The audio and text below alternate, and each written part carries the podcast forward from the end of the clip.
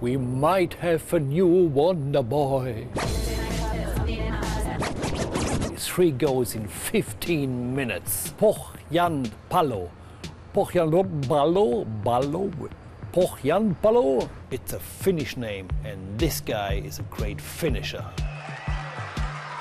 Finish? Finisher? When I was a player, the guys up front were mostly very sensitive, almost like artists. But this guy seems to be different. He's so Pohjam Palo. Will he become the new top scorer this season? What do you think? Drop me a line.